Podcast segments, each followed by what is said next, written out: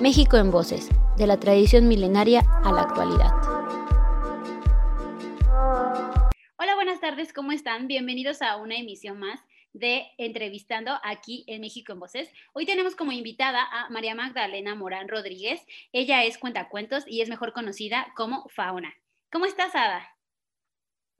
Muy bien, Carly, muchas gracias. Muy contenta de estar una vez más aquí con ustedes en esta sección. Y pues tenemos a una gran invitada y sin duda será una gran entrevista. Entonces vamos a conocer un poco más acerca de nuestra invitada. ¿Te parece si vemos una semblanza de ella antes de iniciar? Claro, Ada, vamos a ello. María Magdalena Morán Rodríguez es fauna, cuenta cuentos. Su razón de contar es trascender las leyendas y costumbres de México a través de la narración oral desde 2007 se ha presentado profesionalmente como cuentacuentos en diferentes recintos culturales, como el Centro Nacional de las Artes en la Universidad Nacional Autónoma de México, incluida la Mega Ofrenda, desde 2007 hasta 2016, con la Compañía de Regaladores de Palabras. Participó en el encuentro número 31 de Contadores de Historias y Leyendas, en Buga, Colombia, Recientemente ha narrado para el público de narradores orales de Santa Catarina en Coyoacán, para niños del Colegio La Asunción y también del Instituto Mexicano de Cancerología, así como diferentes asociaciones civiles. Hola Magdalena, ¿cómo estás? ¿Cómo te encuentras el día de hoy? Muy bien. Bueno, ¿te parece si comenzamos con la entrevista? Muchas gracias. Platícanos, ¿qué significa para usted el contar historias? Sí, claro que sí. Bueno, pues muchísimas gracias por la maravillosa invitación. Eh, yo encantada de la vida porque pues lo que más nos gusta es narrar. Y yo me manejo con un nombre artístico. Yo soy Fauna Cuentacuentos, así es como me presento, pero pues regularmente en este, eventos un poco más, eh, que será, em, institucionales, pues sí, como María Magdalena Morán Rodríguez. Mi trayectoria pues es más de más de 13 años, no es un número de mala suerte, al contrario, me ha traído muchísimas cosas maravillosas justamente este, cumpliendo este tiempo de presentarme en escenarios. Así que pues la narración oral les puedo anticipar, no se está perdiendo, se está retomando, por supuesto, porque por un tiempo las nuevas tecnologías, las nuevas formas de comunicación sí han separado un tanto a, a las personas y, realmente una narración oral atrapa, atrapa a la gente, no se pierde, se refuerza, se renueva en el momento en que tenemos a alguien enfrente a quien contar. Esto sí se los puedo garantizar. Sin embargo, es muy interesante tu trabajo, ya que esto ayuda a que las nuevas generaciones conozcan las historias. Pues qué interesante, de verdad. Y reconocemos tu trabajo eh, a favor de esta preservación cultural a través de la oralidad. Y cuéntanos más acerca de qué elementos utilizas al momento de narrar las historias. Wow, qué interesante lo que nos comentas y los elementos que utilizas para complementar esas historias.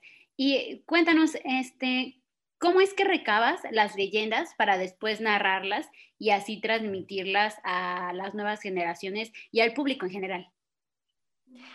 Pues contar es la gran oportunidad de transmitir la memoria del pueblo, la memoria de la familia, de los, de los conocidos, a través de los cuentos, de las leyendas, de los mitos, las costumbres. Es eso, eh, lo, gran, la gran significación que tiene poder transmitir a través de la palabra. Claro, es importante primero investigar y nutrirnos de toda esa información para llegar a poder narrar esas historias. Muchísimas gracias. Y también eh, va de la mano la siguiente pregunta. ¿Cuán importante es para usted el uso de la memoria al narrar? Bueno, pues esto es muy variable. Eh, para empezar, para poder nosotros o yo poder transmitir, contar, yo me ayudo de varias cosas, pero principalmente estamos hablando de narración oral, oral escénica, y eh, por lo tanto es la voz, la voz la que nos ayuda a transmitir. Después viene el cuerpo, la gesticulación. En mi caso, yo he tomado técnicas clown la música, material de ambientación como la escenografía, el vestuario, muñecos, las onomatopeyas, efectos de sonido, la técnica Kamishibai, que es algo maravilloso porque esta técnica se utilizó antes de la, eh, más bien durante la guerra, Segunda Guerra Mundial, pero esto ya existía en Japón y eran los cuentacuentos que en una bicicleta eh, llevaban un pequeño escenario donde a través de láminas iban contando historias pero los usaban para atraer público y luego vender dulces o vender cachivaches para la gente. A esto les llamó mucho la atención este, a, los, a, quienes estaban gestionando la guerra y para explicarle a los soldados las estrategias, pues lo hacían a través de láminas con esta técnica Kamishibai. También este, yo utilizo la técnica PEP, que le llamo, llamamos pequeño espacio personal, que es eh, con una sombrilla de la que cuelgan varios, eh, varios papelitos o varios listoncitos, haciendo un pequeño escenario donde cabe perfectamente el narrador y una o dos personas que están dispuestos a escuchar una historia. Otras veces, pues, eh, y otros compañeros pueden ayudarse con bocones, unos muñecos este, que hablan a la par de lo que cuenta el narrador, yo en particular aprovecho mucho también los silencios para generar expectativa, suspenso. De hecho, hay una infinidad para poder narrar, pero realmente la parte importante para el narrador oral, pues es la palabra. Y eso es lo que, lo que nos mueve a todos, ¿no?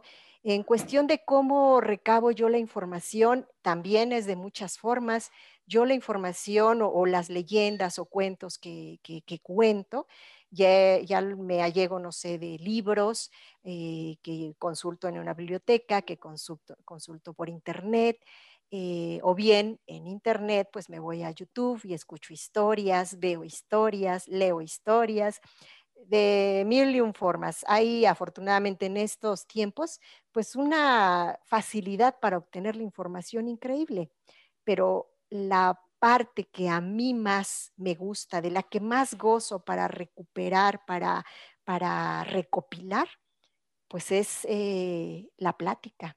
La plática con los lugareños, la plática con la familia, con las abuelas, con el vecino y, e incluso a veces con preguntas directas.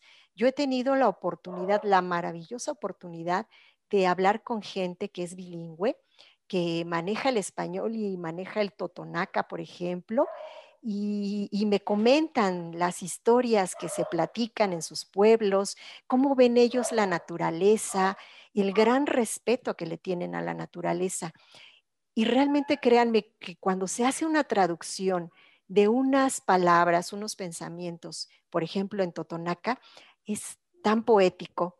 Y yo creo que por esa razón es que las leyendas de nuestro México son tan hermosas, porque tienen un tinte romántico, un tinte poético que nos hace ensoñar, que nos hace trasladarnos a esos lugares, a esos ambientes, a esas épocas y nos sentimos envueltos, ¿no?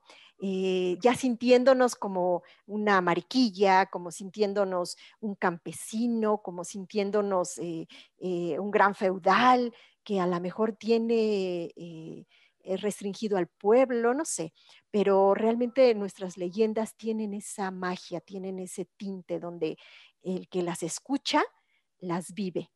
Y por supuesto, pues para preparar este tipo de material, yo lo que hago pues es leerlo y si me gusta o escucharlo y si me gusta lo hago mío. Yo y cualquier narrador, yo les puedo casi asegurar, cualquier narrador cuenta lo que le gusta. Es complicado no contar, eh, contar algo que no nos convence, con lo que no coincidimos, con lo que nuestros valores este, eh, no se emparejan, porque el narrador oral que está ante un escenario es transparente y ustedes pueden detectar fácilmente cuando lo que se está contando, la misma persona que lo cuenta no lo cree por estas razones que somos cuidadosos en lo que escogemos, porque sabemos perfectamente que ante un público, el público nos va, nos va a, nos ve desnudos y va a descubrir que lo que estamos contando no nos lo estamos creyendo. Así que pues esas son las eh, algunas cosas que, de las que yo me allego, pero realmente ando tras, tras las leyendas, ando buscando por aquí, por allá, para poder eh, enriquecer todo mi repertorio. Bueno, pues eh, la narración oral tiene su técnica y la memoria es un elemento importante. Sin embargo, debo aclarar que no estamos hablando de memorizar. Retener una cosa en la memoria, eso es memorizar. Cristóbal Colón descubrió América. En esa frase yo no siento nada. Lo tengo memorizado porque me lo repitieron de primero a sexto año, pero no hay una emoción que me haga recordarlo de esta forma, ¿no? Simplemente está memorizado. Narrar es recordar. El significado de recordar viene del latín recordare, que se compone del prefijo re, que significa de nuevo, y un elemento cordare, formado sobre el nombre, sobre, bueno, una parte que dice cor o cordis, que viene de corazón. Es decir, recordar es volver a pasar por el corazón. Cuando yo leo, cuando escribo o cuando escucho alguna historia, leyenda, cuento, lo estoy viviendo porque lo visualizo. Y al momento de que lo estoy visualizando, lo estoy sintiendo. Estoy sintiendo la emoción. Y entonces se queda en la memoria. Y al narrar oralmente, pues la recuerdo con la emoción y entonces cuento de una manera natural, como si, como si la historia fuera mía, como si yo hubiera estado ahí. Sí, muchísimas gracias. Justamente la definición de memorización y memoria es completamente diferente y nosotros lo que buscamos justo con este proyecto es que las memorias de nuestros antepasados se sigan preservando mediante la oralidad. Sí, de hecho, nosotros los narradores eh, hemos constatado una y otra vez que un cuento, leyenda, historia que se cuente de manera oral, sin memorizar, nunca, nunca se va a contar igual, porque el estado de ánimo que guarda el narrador, el público que tiene enfrente, la situación actual, el clima, eh, todo ese tipo de cosas y otras más hacen que la historia que se cuenta, el cuento que se cuenta, jamás sea igual. Así que si ustedes creen que lo que vieron en el video podría levantar de nuevo ese ánimo, pues puede ser eso y más. Puede ser eso y diferente, porque realmente el público cambia, cambia como nosotros también cambiamos. ¿Nos podrías contar acerca de tu trabajo en relación con leyendas de Tepoztlán? Bueno, pues yo participé en, desde 2007 hasta 2017 en la mega, mega ofrenda de la UNAM, que se ponía en la temporada de Día de Muertos. Y pues en 2007, que fue mi debut, pues yo quería aprovechar al máximo porque estaba muy consciente de la cantidad enorme de gente que acudía a ese espectáculo. Eran ríos de gente. Por lo tanto, me sentí en la responsabilidad de, este, cultivarme más en esto, eh, a, llegarme de información pues más, más precisa, más elaborada sobre lo que yo iba a contar. Entonces, pues por un principio quise meter la llorona, ya saben, es lo clásico, y me fui encontrando con grandes sorpresas acerca de la llorona que, mm, es realmente, se ha tomado como una historia meramente urbana, eh, aquella viuda que mata a los hijos, eh, qué sé yo. Entonces, me fui más allá y me di cuenta entonces que la verdadera historia de la llorona, pues habla más bien de la diosa Cihuacóatl o Tonantzin. Y entonces la, razón por la que se escucha el lamento es muy diferente a la que se ha este, eh, ejemplificado. Sobre todo ese cambio, esa idea vino desde la colonia. Y si eso pasaba con la llorona, pues ¿qué pasaría con las demás leyendas?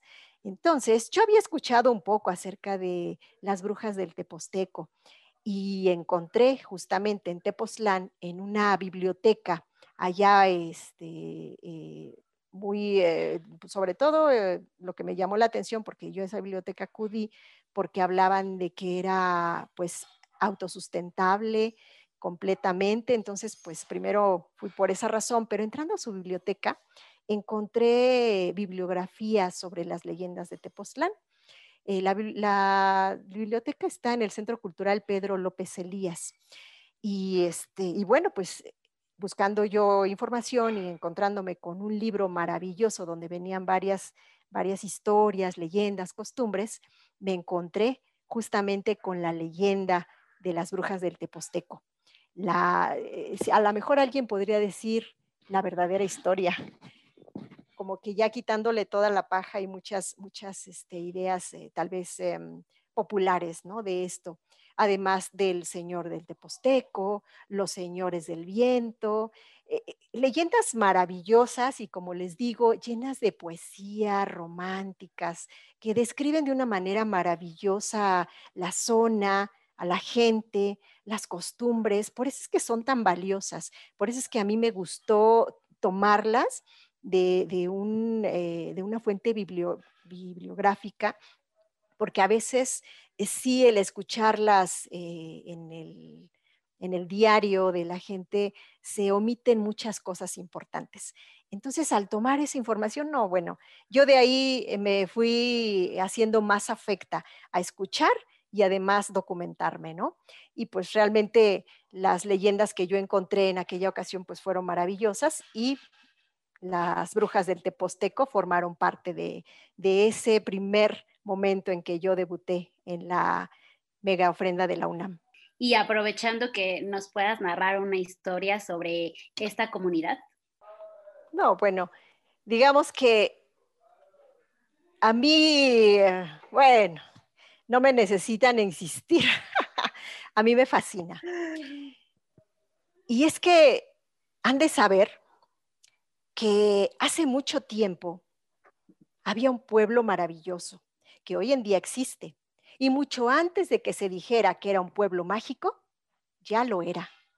Y era mágico porque por las noches sus habitantes veían bajar desde el cerro del Teposteco bolas de fuego. Lo increíble de esto es que las bolas de fuego, al posarse en los pastizales secos o en algún árbol, no se incendiaban. Para la gente esto era algo maravilloso, y de hecho, pues fantástico. Y a veces hasta se salían por las noches para mirar aquellas bolas de fuego.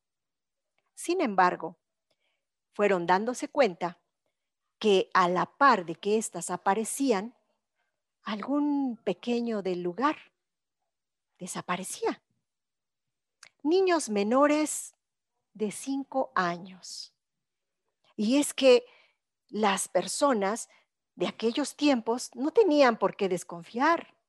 Las casas no tenían bardas, no había animales, perros que estuvieran como guardianes porque la gente toda se conocía.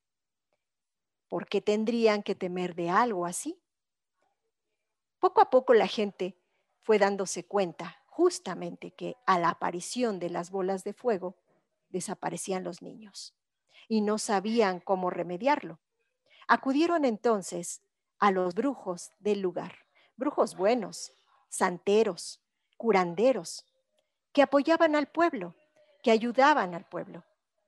Y estos les comentaron que efectivamente las bolas de fuego eran brujas, brujas que se alimentaban de niños menores de cinco años. Eran pequeños, eran tiernitos, les gustaban, la gente asustada pidió entonces un remedio, cómo enfrentarlas. Ellos dijeron que la mejor manera y más pacífica, pues era colocar un atado de ajos en cada una de sus puertas de entrada y además una cruz elaborada con ramas de mijo. La gente de inmediato lo hizo, tuviera o no tuviera hijos. Acomodaron en todas las puertas de las casas ese tipo de herbajes, se fueron dando cuenta que en realidad funcionaban. Y ante la falta de niños, las brujas fueron desapareciendo. Por supuesto que hubo una gran batalla, pues esta fue la venganza de ellas por el remedio que los curanderos habían dado al pueblo. Hubo enfrentamientos por muchos años, hasta que fueron desapareciendo tanto curanderos como brujas, hasta quedar uno solo de cada bando. La gente quería ya deshacerse completamente de esa amenaza, porque los niños al menor descuido desaparecían. Por lo tanto, el curandero, ante las peticiones, subió al cerro del Teposteco, porque dicen que cuando subes al cerro te llenas de energía, y él lo sabía. Tenía una conexión tan grande con la naturaleza que estaba convencido que al hacer esto, él podría derrotar a la bruja. Y muy temprano se dirigió al cerro. Sin embargo, la bruja, que también conocía de esto, subió al cerro, pero más tarde, tan tarde que cuando el curandero iba de bajada, la bruja apenas subía. Cuando lo vio venir, sintió un gran temor, pero de inmediato, de inmediato se defendió. Y entonces se desató una batalla tan grande que el cielo en pleno día se oscureció. La gente cuando miraba hacia el cerro veían rayos que salían a mitad de este. De inmediato imaginaron que una gran batalla se estaba haciendo ahí. Quisieron defender entonces al curandero, sabían que él la enfrentaría. Por eso se organizaron con palos, piedras, con lo que encontraron para subir a ayudarlo. Iba el pueblo de su vida, cuando la bruja que peleaba con el curandero decidió bajar y en su huida vio al pueblo que subía y se sintió acorralada. Tanto miedo sintió que se fue pegando poco a poco a las faldas del cerro. Y éste la atrapó en sus entrañas. Dicen que la bruja se convirtió en piedra. Ahora, hoy en día, si visitas el cerro del Teposteco, dicen que a media subida podrás ver la figura de la bruja ahí, como si hubiera sido esculpida. Además, el señor del Teposteco de alguna manera le hizo saber al pueblo que el árbol, un árbol típico del pueblo, tiene una madera que protege a cualquiera que la utilice, pero dándole forma de unas casas. Esas casitas se venden a las faldas del, del cerro. Si tú algún día visitas el Teposteco, te recomiendo que compres las casitas. No vaya a ser que por ahí nos pueda salir alguna bruja. Y Colorado, colorín, esta leyenda llegó a su fin. Ahora bien, yo les podría decir que las leyendas, más allá de un mito, más allá de un cuento, casi siempre vienen de un relato, de una anécdota del pueblo. Y tan es así, y tanta ha sido mi pasión por conocer esta leyenda, que algunos de mis amigos me comentaron que fueron testigos de esas bolas de fuego. Una noche, en, un campamento, cuando todos los niños habían dormido, los adultos quedaron afuera, al abrigo del fuego. Uno de ellos comentaba lo ocurrido del día, los demás lo escuchaban, pero aquel que contaba de repente miró que los otros lo observaban de una manera muy extraña, con terror. Sabía que algo pasaba atrás. Tenía miedo de voltear. Guardó silencio y lentamente, dándose la vuelta, pudo mirar una enorme bola de fuego, más o menos del tamaño de una pelota, una pelotota, que iba a ras de suelo girando. Todos en silencio la miraron pasar. Después cayeron en la cuenta de que esa noche era la noche del aquelarre.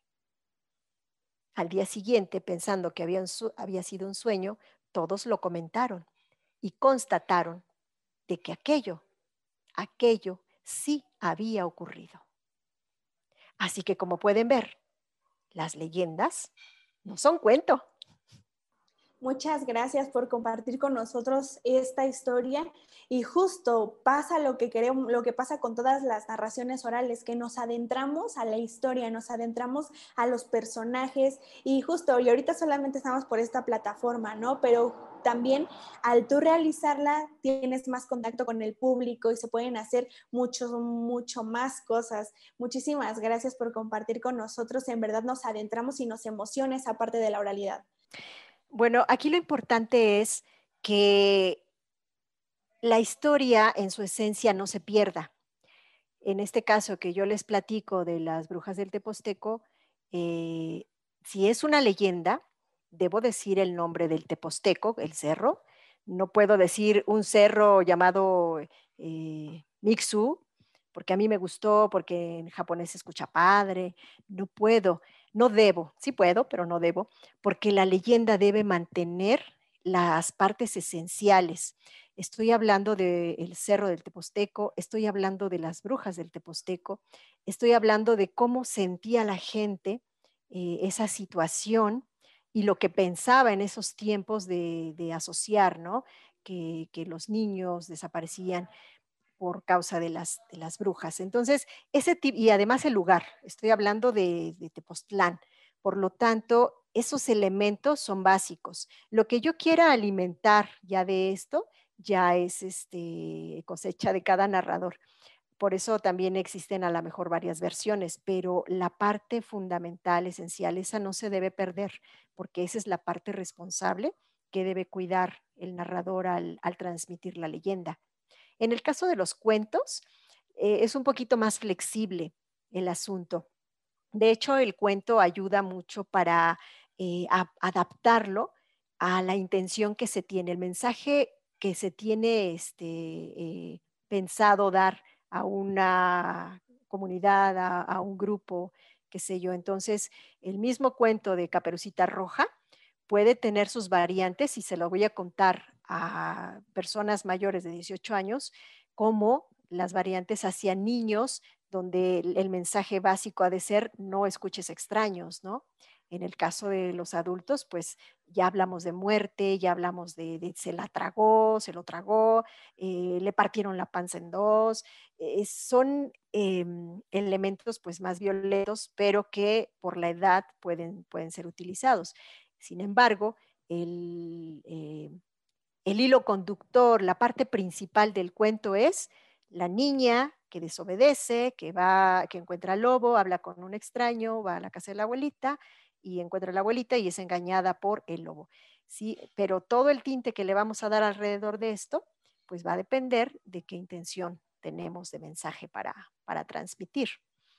Bueno, el narrador oral no es, el narrar oralmente eh, y en escenarios no es una profesión reciente, viene de hace siglos porque antes pues no existían los medios que hoy conocemos, pero pues yéndonos a lo que pues de alguna manera quedó como testimonio, pues es la escritura, ¿no? Y estamos hablando que la escritura pues tiene más de 5.000 años de antigüedad y pues al no existir estas opciones para llevar las noticias, mensajes o preservar la memoria de la comunidad, pues existían aquellos que transmitían esta información narrando oralmente, narrando los acontecimientos o los conocimientos por tradición oral. Es así como las costumbres, conocimientos, historias se mantuvieron en la memoria colectiva pues hasta nuestros días. Eh, por supuesto que al narrar oralmente, el mensaje adquiría los tintes de quien narraba, con más menos descripción que otros, haciendo de cada narración que cada narración pues se convirtiera en algo único y muy a su estilo, pero sin cambiar la esencia del mensaje. Hoy en día la narración oral está adquiriendo un nuevo empuje porque lo que se experimenta al escuchar una historia en viva voz de un narrador oral, pues no se obtiene de ningún otro medio, eh, ante una película, ante un video, ante una, eh, no sé, una canción, pues meramente somos espectadores, no hay una interrelación. Pero cuando existe una narración oral escénica donde el público está enfrente, alrededor, a los lados, y hay quien narra, se retroalimenta del, público, de sus expresiones, de su estado de ánimo. Y entonces existe una comunicación, un diálogo eh, interno del público, externo del narrador, en donde fluye, fluye la comunicación, fluye la idea, fluye la emoción. Entonces, pues con esto el narrador pues debe tener la conciencia pues de que es responsable de lo que está transmitiendo, porque de alguna manera pues va a influenciar, ¿no? De a quienes lo escuchan. Si el narrador oral tiene presente esto, pues podrá ver también que tiene la gran oportunidad de hacer prevalecer la cultura con las leyendas, costumbres, historias o cuentos que cuenta para la población, para la memoria colectiva. Por lo tanto, cuando nosotros, nuevamente repito, elegimos qué contar, debemos considerar muy, muy concienzudamente a quién vamos a contar, para saber qué les vamos a contar y bajo qué eh, tinte. Porque si vamos a hablar a la mejor de, la violencia intrafamiliar, debemos elegir perfectamente los cuentos que vamos o el material que vamos a, a, este, a narrar. Si vamos a dirigirnos a un público infantil, en el que incluso eh, las escuelas, las instituciones nos piden tomar un tema en particular, tal vez como, como es este, el bullying, pues es importante qué tinte le vamos a dar a la historia, qué, qué, qué vamos a platicar sobre esto, porque hay muchas historias donde se maneja al que abusa y al que es abusado y, cómo el que abusa pues se sale con la suya y tiene así como que la idea de que pues si tú eres abusado, si eres listo, si puedes pasar sobre los demás, pues puedes triunfar. Por lo tanto, la responsabilidad, la gran responsabilidad que tenemos es poner mucha atención en la intención que se tiene por lo que se va a, narrar.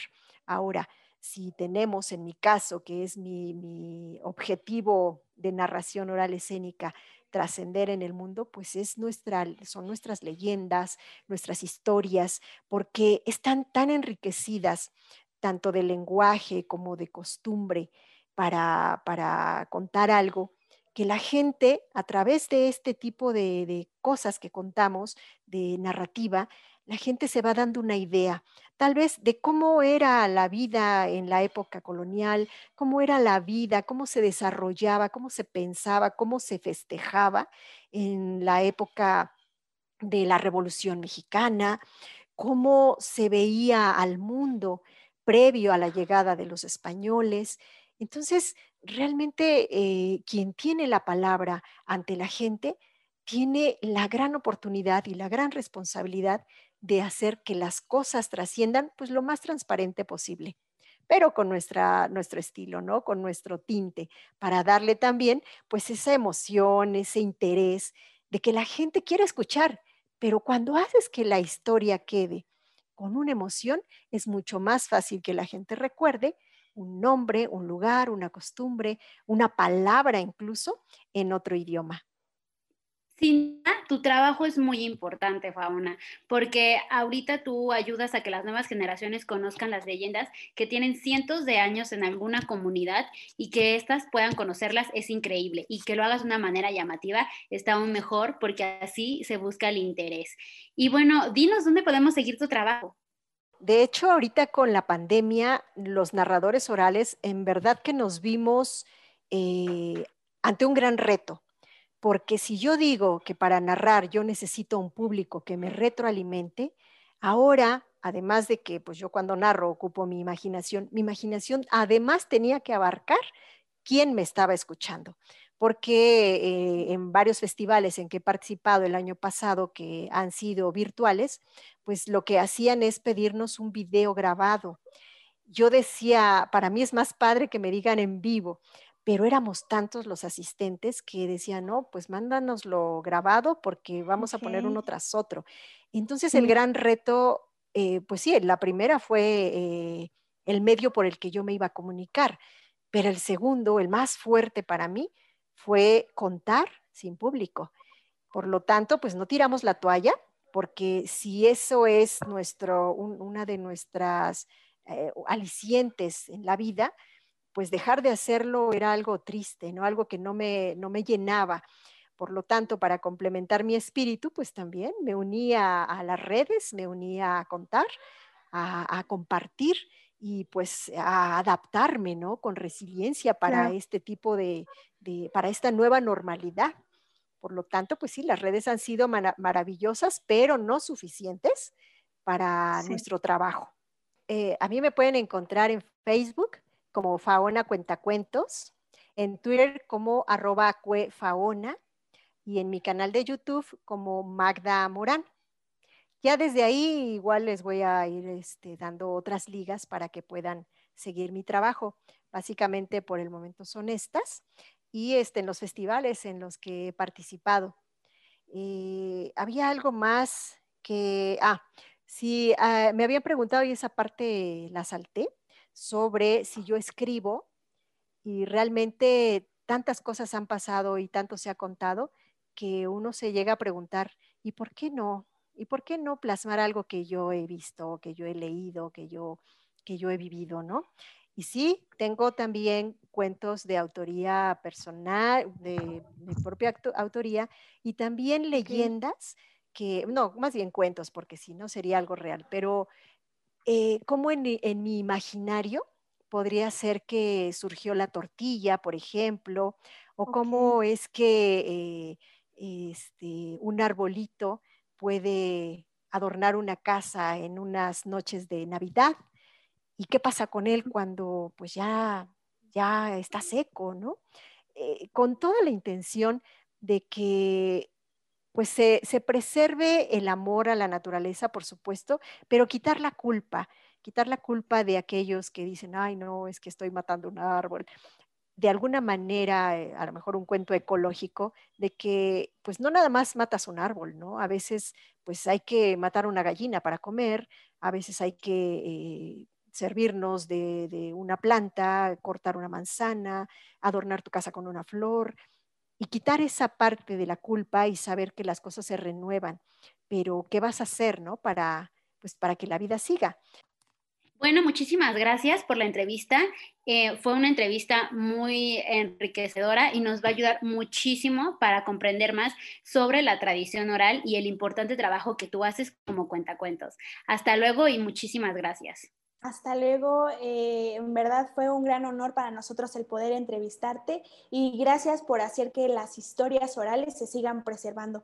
No olviden a todos seguirnos en nuestras redes sociales, Facebook, Instagram, escuchar nuestros podcasts y seguirnos en más entrevistas que tendremos, más invitados y aprendiendo acerca de la cultura, acerca de la oralidad, acerca de la interculturalidad, que de verdad son eh, cosas que como niños, como jóvenes y como adultos tenemos que tener presentes todos. Hasta la próxima, no se la pierdan. Hasta la próxima. México en Voces, de la tradición milenaria a la actualidad.